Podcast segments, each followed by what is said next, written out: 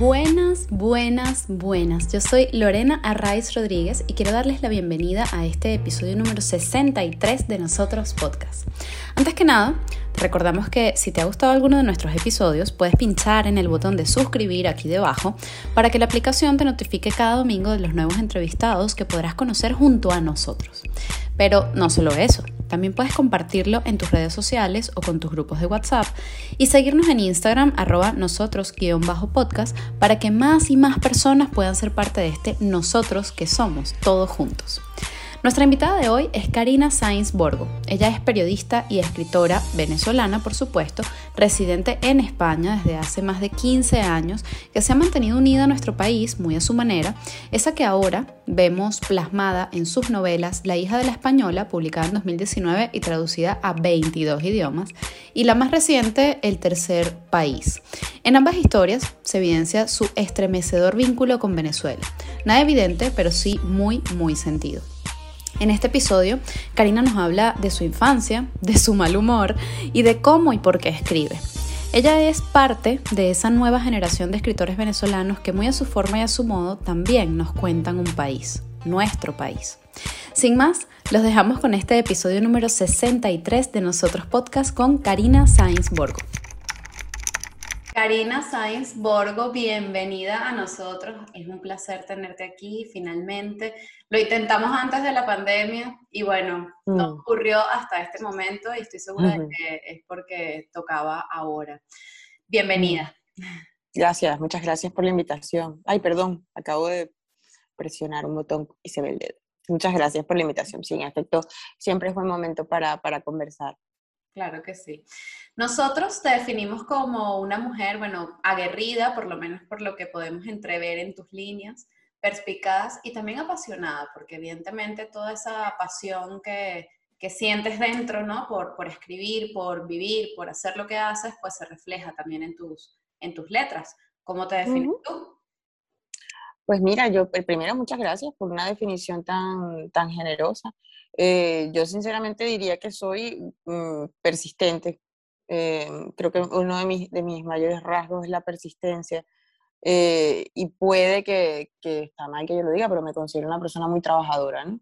Y creo que son los dos atributos que, que, sí, que sí me definen bastante. Ya con respecto a lo de apasionada y eso, bueno, yo diría más bien, lo, lo matizaría vehemente o, malhumorada ya directamente, ¿no? Eh, pero bueno, depende del día, depende del día. Eh, pero sí, sí, hay una cierta vehemencia. Bueno, muy bien. Eh, el tercer país, que es tu segunda y más reciente novela publicada, tú cuentas una historia pues desgarradora, ¿no? Mm. de además una, una, protagonista llamada Angustias, ¿no? Que es también haciendo alusión a su, a su nombre. Em, y en otras entrevistas has dicho una cosita que quisiera rescatar, que es que esta novela cuenta tu propia diáspora, tu éxodo personal, tu pueblo judío. ¿Cómo esta mm. historia de angustias, la historia de, eh, que se narra en el tercer país, se relaciona con, con, tu propia historia migratoria, que es lo que yo he entendido aquí al, al leer esta, esta frase tuya? Sí, bueno, yo se lo comentaba, creo que era María José Solano en Senda, em, porque de alguna manera em, hay una alusión ¿no? a todos los procesos migratorios de refugiados, es decir, ahí podría estar en esa novela eh, retratada tanto la frontera centroamericana o con Norteamérica, o la propia, las propias fronteras europeas, ¿no? Con el tema de los refugiados eh, sirios, ahora de los afganos pero sin duda alguna que ahí de, de promedio está eh, el tema de la migración venezolana, mm, que es lo que yo considero, yo llamo mi propio éxodo judío, porque creo que tiene unas proporciones, ya no solamente por las proporciones eh, mm, numéricas que tiene, sino por la enorme tragedia, ¿no? Em, invisible, que, que o, en apariencia eh, invisible, ¿no? Para determinados contextos, yo no, no creo que en América Latina sea invisible, porque es un problema político, pero sí es cierto que por lo menos en Europa eh, es mucho menos percibida, ¿no? La, la, la, la, diáspora y tanto es así que mm, realmente esa novela está escrita con, con experiencia fronteriza, mm, damos, es decir, angustias y visitación existen. Eh, otra, cosa, otra cosa es que una novela siempre, siempre te permite, eh, es un artefacto, ¿no? De que te permite trabajar con libertad, ¿no? Porque realmente yo creo que las novelas no suplen al periodismo. No tienen el papel de hacer un reportaje, no tienen... Puedo comprender que el lector espere eso, pero la literatura no hace esas cosas. Entonces, bueno, yo, yo quería utilizar, eh, o quise utilizar esta figura de, de Antígona, porque realmente es Antígona, ¿no? Son dos mujeres una Visitación Salazar que tiene un, cementerio mm, ilegal en la frontera entre la Sierra Oriental y la Occidental y que entierre gente que no, que no tiene quien, le, que la entierre, que no tiene dinero, que no tiene absolutamente nada. Y Angustia Romero es una mujer que cruza la frontera con dos niños, con sus gemelos, que mueren en la travesía, ¿no? Y llega con unos niños en cajas de zapatos porque no tiene dónde enterrarlos y, y es Visitación Salazar quien, quien los entierra. Bueno, a partir de ahí empiezan las dos una, una travesía juntas, ¿no? Como personajes. Eh, pero claro, para mí era fundamental recuperar la idea de la, figura antígona, ¿no? Que realmente es una figura clásica como tragedia, pero se ha trabajado muchísimo a lo largo de la historia, ¿no? O sea, de hecho, tan solo en la literatura española está la, la, Antígona de María Zambrano y la de Bergamín, porque realmente Antígona implica violar una ley para, para, ejercer la compasión, ¿no? Y, y, yo creo que que hay mucho de eso ahí. Hay muchas otras cosas, pero, pero sobre todo hay mucho de, un relato de la compasión. Y yo creo que es una novela mm, luminosa a su manera, ¿no? Porque reivindica el valor de la solidaridad, sobre todo de la compasión, que no estoy muy segura que sea un valor muy al alza. Es difícil de, ejercer y de encontrar en estos días en cualquier punto, creo yo, del globo terráqueo. Sí, sobre todo en cualquier punto del globo terráqueo en el que, en el que hay situaciones como tan tan duras y tan crudas, más bien, ¿no? Bueno, aquí, o sea, cada quien, ya no es ni siquiera sálvese quien pueda, sino es como, mira, esto es sobrevivir a costa de mm. lo que sea y de quien sea, ¿no? Entonces, claro que es difícil conseguir mm, eh, valor como la compasión y la solidaridad y la empatía en, zonas donde lo que tienes que hacer es sobrevivir, ¿no? Entonces, claro. y eso queda muy bien reflejado allí. Eh, Karina, eres periodista, ahora, eh, pero yo, yo, diría que más que tu profesión, ambas cosas, eh, profesión y oficio, ¿no? Eh, ambas cosas son más bien como unas características de tu, de tu personalidad, incluso lentes, ¿no? A través de los cuales de alguna manera tú ves la vida, ¿no? Más, allá que de, otra cosa. ¿Cómo, ¿Cómo comienza en tu caso esta, esta, este camino este tránsito, ¿no? Por, por la mm. escritura, por el periodismo, por contar historias, por, por mostrar esa visión que mm. tú tienes del mundo, pues mostrarla, porque bueno, cada quien puede tener su visión y se la queda claro. Claro, pues mira, yo creo que, yo creo que esas cosas uno, uno las lleva puestas desde que, desde que es pequeño, ¿no? Es decir, es como, como algo que crece, ¿no? Como una piel, que es el órgano más grande, ¿no? Que se expande y se va, se va manifestando a lo largo del tiempo yo empecé a escribir muy, muy pequeña, es decir, eh, y, voluntariosamente, periodísticamente en la adolescencia, ¿no? En, el colegio, sobre todo. Pero sinceramente, yo empecé a trabajar, y siempre me encanta decirlo, em, en DJ, que era un suplemento del Nacional que llevaba Lupe Gerenberg. No podía cobrar, no podía cobrar mis colaboraciones porque era menor de edad. Eh, y bueno, era un ser intenso, desagradable. Mm, y, uh, eh, todavía creo que lo soy, pero entonces sí que era desagradabilísimo. Era como, por Dios, que la calmen. Si todavía eh, pero bueno, eres, de adolescente lo serías más en modo. Claro, imagínense. O sea, ni yo me soporto a mí misma en aquel entonces, no sé cómo lo conseguía. Entonces, mm, tuve, estuve, empecé a trabajar ahí, pero ya, hombre, el, recorrido profesional puro y duro serio empezó en Globovisión también era menor de edad, eh, y ya entré en el Nacional, además con, con, gente absolutamente maravillosa, como Rafael Ocio Cabrice, eh, y bueno, y, y, eso fue, fue configurando ¿no? mi, mi, manera de ver las cosas, de hacer las cosas. Eh, era un momento muy movido, el año, entre el año 2001 2003, donde ocurrieron muchas cosas que hoy parecen pocas frente a todas las que ocurren en el contexto venezolano, pero que a mí me condicionaron una manera de mirar. Entonces, muchas lecturas, muchos libros, mm, muchos autores los descubrí al mismo tiempo que descubrí esa realidad. Entonces, creo que eso generó como una visión indisoluble ¿no? de, de, lo que para mí es la palabra escrita, porque el periodismo y la literatura ambos entrañan un compromiso con la palabra en campos distintos. El periodismo siempre está obligado a decir la verdad, o por lo menos a enseñar los hechos.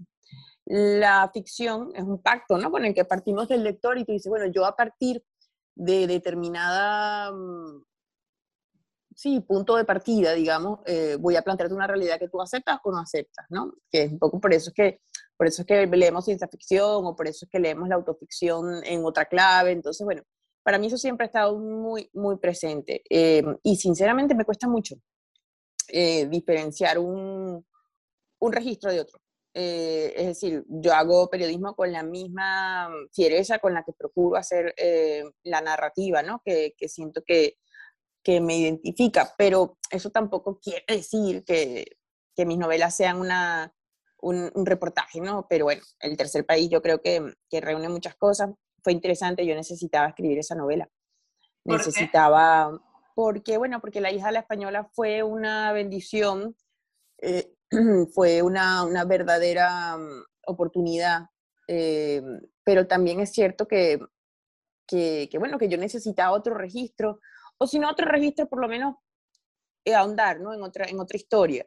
Eh, porque bueno, Adelaida Falcón es un personaje que ha dado muchísimo de sí mm. y sigue viviendo, ¿no? Adelaida tiene vida propia, yo tengo que respetarle esa vida, pero ella me tiene que respetar la mía, ¿no?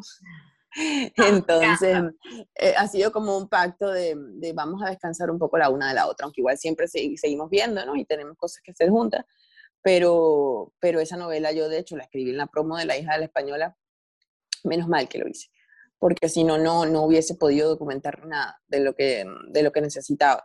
Y, y bueno, y de alguna forma, de hecho, la, la, terminé, la reescribí durante la pandemia. No, no puedo separar, ¿no? Un hacer de otro y están ahí muy presentes. Ya.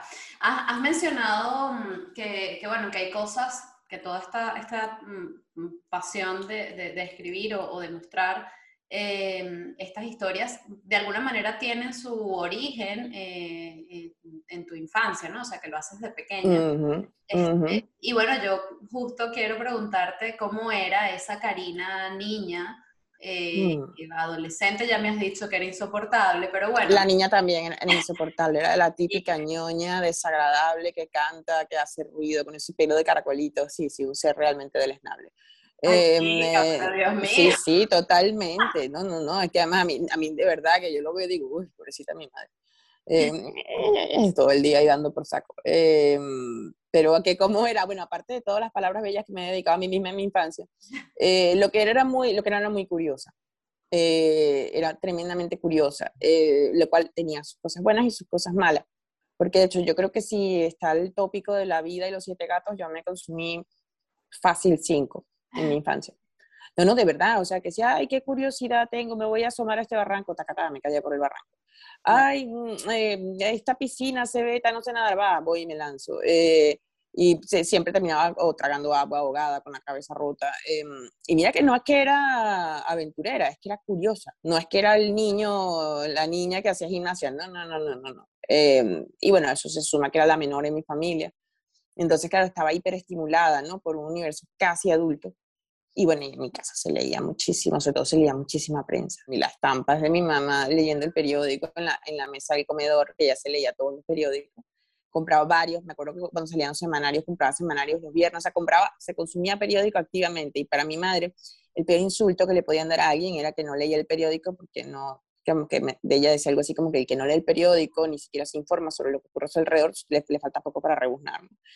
Entonces eso fue una impronta muy grande, ¿no? Junto con el elemento lector, claro. que hay, hay muchas influencias, ¿no? Tanto de mi hermana, que era el, el, el, el mi hermana y yo nos llevamos cinco años, entonces, quieras o no, hay ahí unas, unas, unas conductas de imitación, de, y bueno, y, y eso, y, y, y, creo que eso en buena medida condicionó mi, mi, mi, infancia. La infancia, yo antes era más, más, más mmm, apocalíptica con mi visión de la infancia, pues ahora la veo como una de las infancias más felices, eh, independientemente de lo que ocurría alrededor, ¿no? O sea, un país que se estaba cayendo a pedazos, el 89, el 92, eh, el 94, pero, pero yo lo recuerdo como, como, como un episodio luminoso, ¿no? Y creo que a veces siento, tengo la sensación de que cuando escribo, estoy tratando de volver de alguna manera, ¿no? Al lugar de esa infancia y a la infancia. Aunque yo me reconozco muy lejos, ya yo no, ya yo no sé, ya yo no, no, no tengo, tengo problemas con, con, con, mi relación con la tierra. Pero sí es verdad que, que mi infancia es eso, es como sinónimo de libertad, ¿no? una libertad tremenda en una ciudad que no necesariamente lo era. Ahora, si la comparas con la actual, sí, ¿no? Claro, evidentemente. Cuando dices que tienes problemas con tu relación con la tierra, ¿qué te refieres? Pues yo tampoco lo tengo muy claro. Es decir, eh, ¿cómo te digo? Mm, yo sé que yo estoy escarbando todo el rato. O sea, que yo necesito, yo no te diría que necesito volver, ni siquiera te diría que extraño Venezuela, porque te mentiría. Hay una relación extraña ahí de reparación, no, que no extraño Venezuela, que eso suena mal, suena, suena feo. Es decir, em, yo tengo tanto, tanto tiempo fuera que ya, ya he corregido por decirlo así, ¿no? Esa sensación de melancolía que te, que te nostalgia, ¿no? Em, pero eso no quiere decir que haya generado un arraigo. El, otro día yo lo, lo, entendí, me cayó la locha, ¿no? Yo dije, mm, yo tengo aquí años, tengo 16 años, mi familia es española, eh, y yo nunca voy a ser español. Es decir, aunque lo sea, eh, mi acento, mi, me, puedo, me puedo enfadar muchísimo porque Fernando VII era un mal rey, y puedo pensar que Felipe II está mal comunicado, pero eso no, no, no me va la vida en ello. No sé si me explico, es como, ¿dónde, dónde, ¿de dónde perteneces? Pues de dónde te duele la cosa, ¿no? Y a mí, desafortunadamente o afortunadamente, yo, yo tengo que admitir que a mí Venezuela me produce muchísimas sensaciones encontradas. Y es ese chispazo, justamente el que yo siento que está tan cerca de, de la escritura, ¿no? Creo que la sociedad venezolana ha sido sometida se ha sometido, incluso se infringe ella misma, eh, se infringe dolor. Eh, porque, bueno, una, sociedad traumatizada, expoliada, también es incapaz de reconocerse, ¿no? Eh, y bueno, y, yo voy, por ahí, ¿no? Creo que, creo que buena parte de lo que digo y lo que hago está impulsado por esa energía contradictoria y resuelta, pero que, bueno, pero que es lo que las cosas complicadas son las que están detrás de las cosas más emocionantes, ¿no? Y más, mm, y, las que le dan sentido a nuestra vida. Y yo sí, yo puedo estar trabajando en España, pero cuando me di cuenta que yo no era española, o sea, aún siéndolo, eh, puede formar parte de mi identidad, pero va a haber conflictos muy, muy, muy metidos en la tierra, eh, entendiendo como tierra eh, el país, ¿no?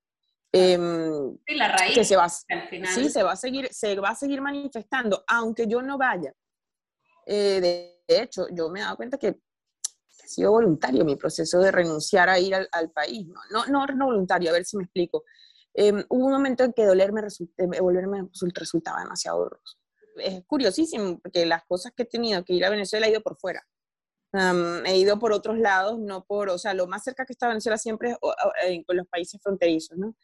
Entonces, bueno, eso te habla de, un, de una relación, una imantación ¿no? con el territorio. Y, y, yo no pensé que lo tuviera, porque además yo no me considero una persona especialmente eh, patriota en el sentido canónico, ¿no? Em, en el sentido, ¿cómo te digo? Mm, yo siento que, mira, para ponerte un ejemplo que, me, lo leí el otro día y me quedé fascinada. Estaba leyendo las cartas de Thomas Mann. Cuando a Thomas Mann lo, lo vamos, se tiene que ir porque ya el Tercer Reich eh, lo, tiene, lo tiene fichadísimo y se va a Estados Unidos. Él dice, eh, allí donde yo esté, siempre va a estar Alemania. Entonces creo que eso también está ahí. Y me parecía curioso porque además Thomas Mann era una de las personas más frías, poco empáticas, sí, frías además, eh, que hay en el mundo. Y me parece una frase tan hermosa. Y yo tengo esa sensación. Es que sí, y, y, además lo reflejas, Karina, en, en, lo que, en lo que haces, ¿no? en lo que escribes. Em, dice que los escritores tienen un sello, ¿no? Yo no sé si eso es del todo cierto o no, pero, pero sí es verdad que hay, hay algo que tú puedes reconocer en, en, un mismo escritor, en distintas mm. obras. Si hay una cosita, ¿no? En algunos mucho mm. más eh, pronunciada que en otros, y en tu caso, yo me atrevería a decir que, que, esa, que esa impronta o que ese sello, que esa, esa cosita que, que, une a todas tus obras eh, es Venezuela, ¿no? De alguna manera, tus primeras tres publicaciones fueron eh, textos periodísticos, ¿no? O sea, mm, libros, y, obviamente todos sobre Venezuela, luego, claro, está la hija de la española con esta relación, claro. ya, ya, ya, se nota, ¿no? La, la, ya estamos, ok, Venezuela, España, eh, ¿cómo, unimos esto ¿no? dentro de ti y cómo lo expresas? Eh, luego pasa lo mismo con, con, el tercer país, bueno, y con mm. crónicas barbitúricas, que también es como de alguna sí, crónicas barbitúricas era como un querido diario. Claro, además me encanta que, que, dices que es la farmacopea de ti misma, o sea, es como, what, claro, estoy en drogas y necesito sobrevivir y esto es lo que me hace sobrevivir. Pues yo te digo, sí, yo te digo una cosa, eh, cualquier, más que cualquier clorazepam, cualquier eh, bianzudazepina, cualquier, eh, yo creo que la escritura tiene un, para mí, ¿no? No, no me gusta andar vendiendo ahí el, el crecepelo, ¿no? De la literatura me salva, no, La literatura no salva de nada, pero es una actividad que me genera tanta adrenalina como para otro puede ser correr y subir a a, una cuesta, ¿no? Es, una actividad que me, que me, ordena, que me da centro. Eh, y parece mentira, pero a veces hay que defenderla. O sea, a veces hay que, hay circunstancias que, mm, que te lo ponen difícil, ¿no? Y que tú puedes tener mucha vocación, pero que si no te pones serio, pues la cosa no sale. Entonces sí es verdad que, que el, el, ¿qué, es lo que, qué es lo que te mantiene más cerca de la escritura? Pues lo que falta, lo que no hay lo que no tienes, ¿no? Es como cuento como, como mm, justamente en una antígona de Holderlin, eh, traducida por Holderlin, dice, el hombre es de lo que no hay, de lo que no tiene. Entonces tú escribes aquello que te falta, ¿no? Eh, hay momentos en los que puede ser el amor, el afecto, em, la sensación de compañía, pero en otras es que te falta algo que no sabes qué Y una cosa sí es cierto, Lorena, que yo he intentado muchas veces porque me molesta. Eh, me molesta, no me, me remueve. Yo me he cansado de leer literatura centroeuropea, alemana, mm, latinoamericana, donde el conflicto de una sociedad yo la vivo como propia, porque, porque está muy bien escrito, porque, porque me parece un libro luminoso, porque no, no, no o sea, no entiendo eh, por qué, por qué la, la, la, narrar o generar un país como parte de una obra, eh, porque no podemos hacerlo. Porque, porque no puede ser tan universal la sensación de, de ruptura o de, o de, o de herida eh, que exista a partir de un, de un hecho, ¿no? Mm, no sé, vamos a poner un ejemplo concreto. Em, la literatura, toda la literatura colombiana, en los años 90, finales de los 90, eh, para mí fue una literatura canónica, ¿no? Y, y, yo la veía como una cosa universal. Y siempre he sentido que en el caso venezolano, mm, yo quisiera contarlo en una clave, en un registro amplio, en un registro más universal, ¿no? Por eso es que muchas veces juego a, los, las metáforas, juego a, a no nombrar las cosas. A, Clásicos como Antígona o, o el infierno de Dante, ¿sabes? O, la propia, o la propia de Laida. Fíjate que en la hija apenas está aludido eh, Venezuela como espacio, está Caracas o, o Cumare. Porque, bueno, también es verdad que cada quien escribe con, con, sus influencias y con lo que tiene. A mí me gusta mucho Coetze, el premio Nobel John Maxwell Coetze, y Coetze siempre, siempre ha echado mano de alegorías, siempre. Eh, desde en Esperando a los Bárbaros, que yo lo cito, porque de verdad que es el libro donde mejor se ve hasta en su serie nueva, la de Simón y la del niño, ¿no? Que hablan, están como unos refugiados y hablan en, en, español, supuestamente, y leen el Quijote, ¿no? Entonces, tengo, tengo mucha, mucha tendencia hacia eso em, y también tengo muchísima tendencia al, al, ¿cómo te digo? Sí, yo creo que es como a tener la sensación de que puedo hacer algo, ¿no? Con el, con el, con, con, el desasosiego. E, es básicamente eso. O sea, por ejemplo, las crónicas habitúricas tienen eso, porque la ansiedad y el desasosiego tienen que tener otra forma, tienen que adquirir otra forma, ¿no? No, solamente, no basta el insomnio, no basta el mal humor, no basta... Eh, pero claro, cada quien lo construye como puede.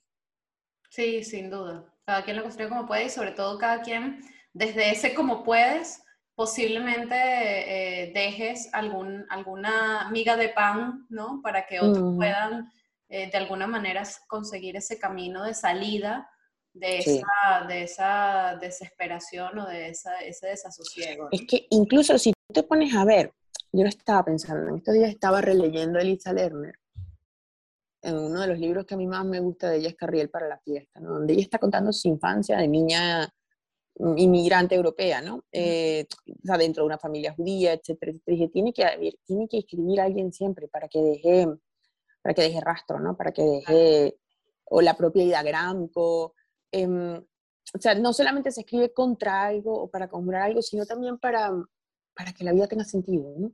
Porque, insisto, o sea, mm, el mundo seguiría girando, ¿no? Si, no, si no existiera, no sé, Doris Lessing o Susan Sontag, pero sería un mundo mucho menos luminoso. Eh, eh, piensa, no, no, lo he pensado porque en estos días, bueno, cuando la pandemia, yo no había leído el ensayo sobre la enfermedad de la Sontag y me pareció una absoluta genialidad. Entonces, también se escribe para ir entendiendo las cosas a medida que las vas escribiendo, porque si no, no pones en orden el mundo. Es como si tú sabes cómo ordenar el mundo porque dices eh, ventana, perro, niño, le atribuyes unas funciones y unas características. Y yo creo que al escribir no es que hagas lo mismo, pero haces algo parecido, igual que al leer. Al, leer tú vas a, eh, mm, ¿cómo te digo? Como, como haciendo como un corredor de fondo, ¿no? Eh, vas, vas, adquiriendo experiencias y repertorios que te permiten entender otras cosas, ¿no? Por ejemplo, ahorita estoy eh, como obsesionada leyendo cartas de escritores porque me he dado cuenta que además ofrecen un retrato de su época perfecto, perfecto, eh, sin la intermediación de la ficción o de la obra, pero hay mucho de ellos allí. Entonces, siempre tiene un efecto, mm, ¿cómo decirlo? Mm, yo no diría terapéutico, esa palabra suena como de, como de, de mequetrefe, de charlatán. Yo diría que tiene un efecto de comprensión, es un ejercicio intelectual y emocional las dos. Sí, yo creo que, hay mucho de, humanidad, ¿no? Y, al, hacerlo humano, pues lo, que haces es que otros puedan empatizar con eso, ¿no? Y al final eso es lo que conecta, creo yo. Claro. Que nos conecta como sociedad. Es que ahí está lo divertido. Lo divertido. Si no es, tu vida por tu cuenta y la mía por mi cuenta y eso, pues nada es que justamente, por ejemplo, yo creo que la literatura buena es la que te pone en aprietos, es decir, la que hace que sientas compasión por el, por el malvado, o por el malvado, por, por el ser, por el, por el, asesino, por el ladrón. Eh, eh, son, son, muchas cosas juntas, la verdad, son muchas, son muchas cosas y también, claro, yo te voy a vender mi discurso porque es que a mí es lo que más me gusta hacer. Es decir, yo creo que la estamos conociendo a ti aquí, así que, ¿qué más nos vas a contar? Karina, ¿con qué sueñas y a qué le temes? Mira, sueño muchísimo eh, mm, con animales. Eh, eh, ¿Es un sueño metafórico o es un sueño, bueno, sí, vamos a ver, yo supongo que sueño, sí, bueno, sueño con animales, sueño con serpientes y con animales, siempre, siempre, siempre. y eso me, me, me despierto aterrada. ¿Con qué sueño? Pues mira, con hacerme invisible ante la enfermedad y la desgracia. Em, como la, la, capa de Frodo, eh, era de Frodo, sí. Eh, eh, sueño con eso, con que no me vea pasar ni la enfermedad, ni la... De Harry Potter era. La capa de Harry Potter, es que ahí me entró la duda. que yo creo que sí. No, es que la de, la de Frodo lo que sí era que, te permitía camuflarte con el ambiente, mientras que la de ah. Harry te hacía invisible por completo. Bueno. Y con que eso es lo con lo que, ¿y a qué le temo? a la enfermedad y a la... Eh, tanto mía como de las personas que me, que me rodean, porque, porque antes no estaba en mi, en, mi, en mi, pirámide o en mi cadena de cosas, porque no era consciente ¿no? De, que la enfermedad es una cosa arbitraria. Y no lo digo por el coronavirus, lo digo en general. La enfermedad es una cosa arbitraria que irrumpe e irrumpe. Eh, y tú puedes hacer cualquier cosa, puedes estar quebrado, puedes estar como estar. Pero si no estás bien, si no va a ser mucho más difícil y por supuesto eso partiendo del hecho de que, de que continúes vivo. ¿no? Yo creo que los últimos años han sido especialmente elocuentes con amigos, con personas que, que respeto muchísimo y respeté muchísimo eh, y que, su muerte tan prematura y tan, tan inesperada a mí me, me sacudió tremendamente. ¿no? Entonces creo que a partir de ahí me he replanteado muchas cosas. Em, bueno, este podcast se llama Nosotros porque de alguna manera tengo una pretensión eh, o quizás es simplemente una, unas ganas locas eh, e inexplicables de sanar o reconstruir o construir de nuevo eh, nuestro gentilicio, ¿no? Ya no el país, mm. eso ya es otra mm. cosa, pero mm. el gentilicio, es decir, cómo volver a conectar con cada uno de nosotros, entendiendo que somos parte de un todo, entendiendo que cada uno forma parte de ese todo desde su trinchera, desde su esquina, desde su espacio, ¿no? por eso se llama nosotros y por eso entrevistamos a venezolanos de, en cualquier parte y en cualquier ámbito. Y por eso termina este podcast haciendo siempre la misma pregunta, que es, ¿qué es Venezuela para ti? ¿Y cómo crees que podemos hacer esa reconstrucción o sanación de, del gentilicio? ¿no? Mira, es que Venezuela es tantas cosas realmente. O sea, Venezuela es la luz de la vida, la prosa de Elisa Lerner, em, el olor a podredumbre de la fruta bajo el sol, eh, son las avispas de las cestas de, basura del centro de Caracas, eh, eh, es el olor del, del, humo en la avenida Baral, o sea, ¿qué es? No lo sé. Mm, para mí es un inmenso dolor. no debería, no debería, pero, pero reconozco que, que mi relación con el país pasa por una relación de, de extirpación, ¿no? Eh, es, todo lo que podamos y seamos capaces de construir de ahora en adelante. el plural nos cuesta mucho, mm. es decir, conjugarnos en plural es muy difícil, eh, son demasiadas heridas, demasiadas personas eh, apeadas de su vida, que de pronto se, se, cruzaron la frontera o el mar y se descubrieron que ya son otros que no son biólogos, que no son abogados, que a lo mejor son panaderos, o que eso no desmerece a nadie eh, el trabajo, pero sí es cierto que, que, te descoloca y te arranca parte de tu identidad. Entonces creo que Venezuela va a ser, eh, va a dejar de ser, va, va a empezar a, a, existir como tal en tanto vivamos y dejemos vivir. ¿no? Eh, cuando entendamos al otro de una manera más amplia, ¿no? entender que, que estamos viviendo un proceso muy difícil, muy largo. Em, y que no hay. De momento el túnel está bastante oscuro. Em, entonces creo que la única luz la llevamos nosotros. Em, y bueno, estaría bien reconocerse en el otro y, ser, ser comprensivo, ¿no? Y, ¿no? y no saltar la yugular de los demás, eh, porque hay motivos para estar cansado, ¿no? Para, para no estarla pasando bien. Es así. Muchas gracias, Karina, por... Gracias a ti. Aquí un poquito y, contarnos tu experiencia como escritora, como periodista, como persona, como venezolana, como ser humano. Y bueno, por dejarnos algunas em, frases que, que, me quedo, me guardo y ya compartiremos. Te lo agradezco muchísimo.